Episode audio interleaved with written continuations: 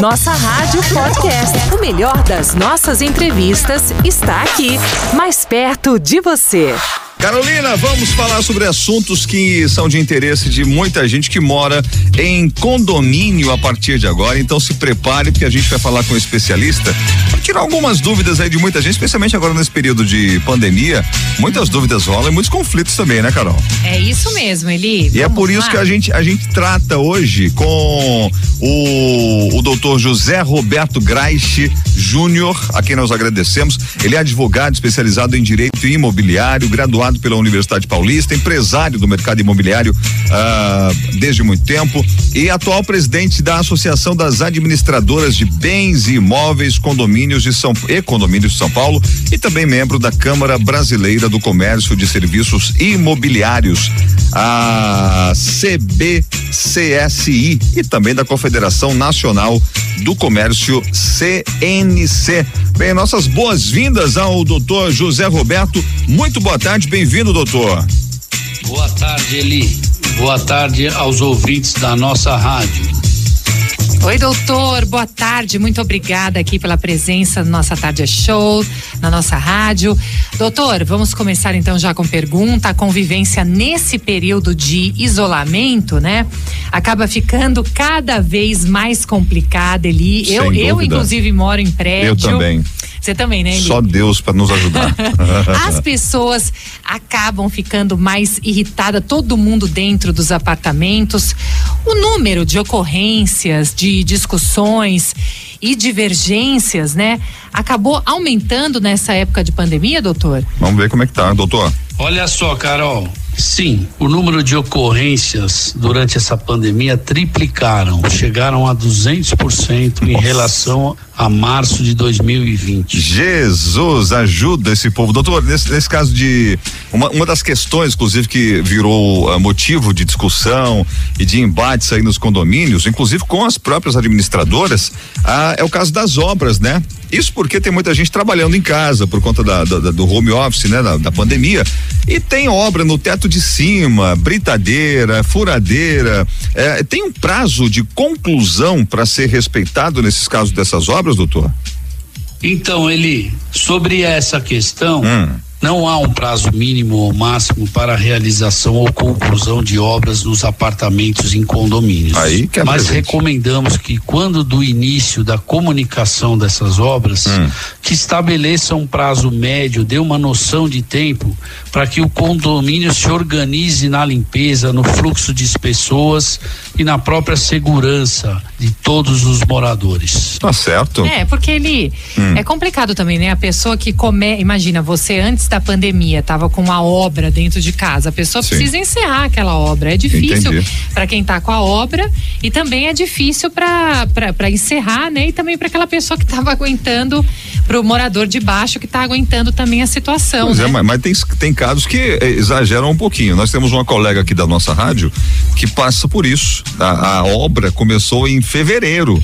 Nós estamos em outubro, essa obra não terminou ainda. Tá, tá ainda lá no, é, sabe? Mas, mas, vai saber também se ficou aí, parado, né? Tá né? construindo também. um outro apartamento dentro do próprio apartamento. Mas será que ficou parado também a então, obra? Então, que parece que foi durante todo esse período, hein? De lá para cá não parou não. Não parou, não foi direto? Incrível. Eu não é. sei se era um duplex, era um triplex, eu sei que até hoje nada. É, é difícil, mas daqui a pouquinho o doutor José Roberto está de volta aqui com a gente falando sobre as dificuldades de convivência em condomínios durante a pandemia.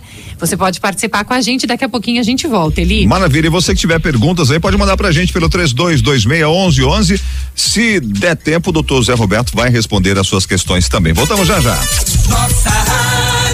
E a gente continua conversando com o doutor José Roberto Graich Júnior, ele que é advogado especializado em direito imobiliário. Ele está conversando com a gente sobre as dificuldades de convivência em condomínios durante a pandemia. E eu já vou voltar aqui, já. Sim fazendo uma pergunta para o doutor. É, doutor, como as assembleias devem ser feitas, considerando aqui esse cenário atual, doutor? Questão da aglomeração, né? Pois é. Muito importante falar sobre isso, Carol. A Lei 14.010 de 2020 permitiu que realizassem assembleias virtuais até 30 de outubro. Ou seja, As assembleias podem ser feitas tanto virtuais quanto as presenciais que não foram proibidas em nenhum momento. Claro que devemos ter todos os cuidados, todos os protocolos de segurança uhum. para que elas possam ser realizadas eh, presencialmente. Mas até 30 de outubro, qualquer assembleia pode ser realizada, tanto presencial quanto virtual, desde que reúna as condições de segurança e que todos possam participar. Pois é, em termos geral, a, os condomínios têm evitado né, essa, essas, essas assembleias. Bem, doutor, chegou agora também uma pergunta aqui pra gente pelo nosso WhatsApp 32261111. Quem mandou foi o Pedro. Ele é de São Miguel Paulista e a pergunta é a seguinte: ah, doutor Zé Roberto, o que fazer no caso de o síndico não prestar contas sobre os gastos do condomínio? Pergunta importante, polêmica, inclusive, né, doutor?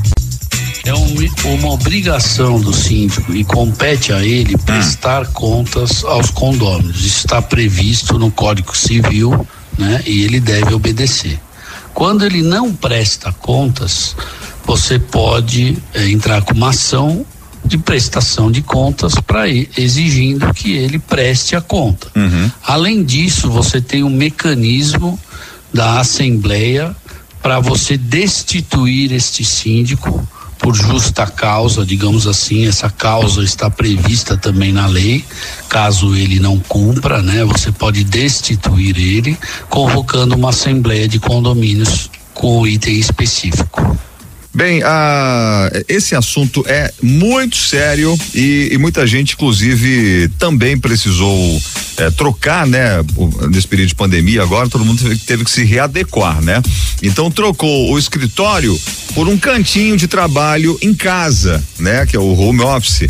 E pensando nisso, é, doutor Zé, existe alguma regra geral para esses casos de trabalho em casa? É, o, o que, que é permitido?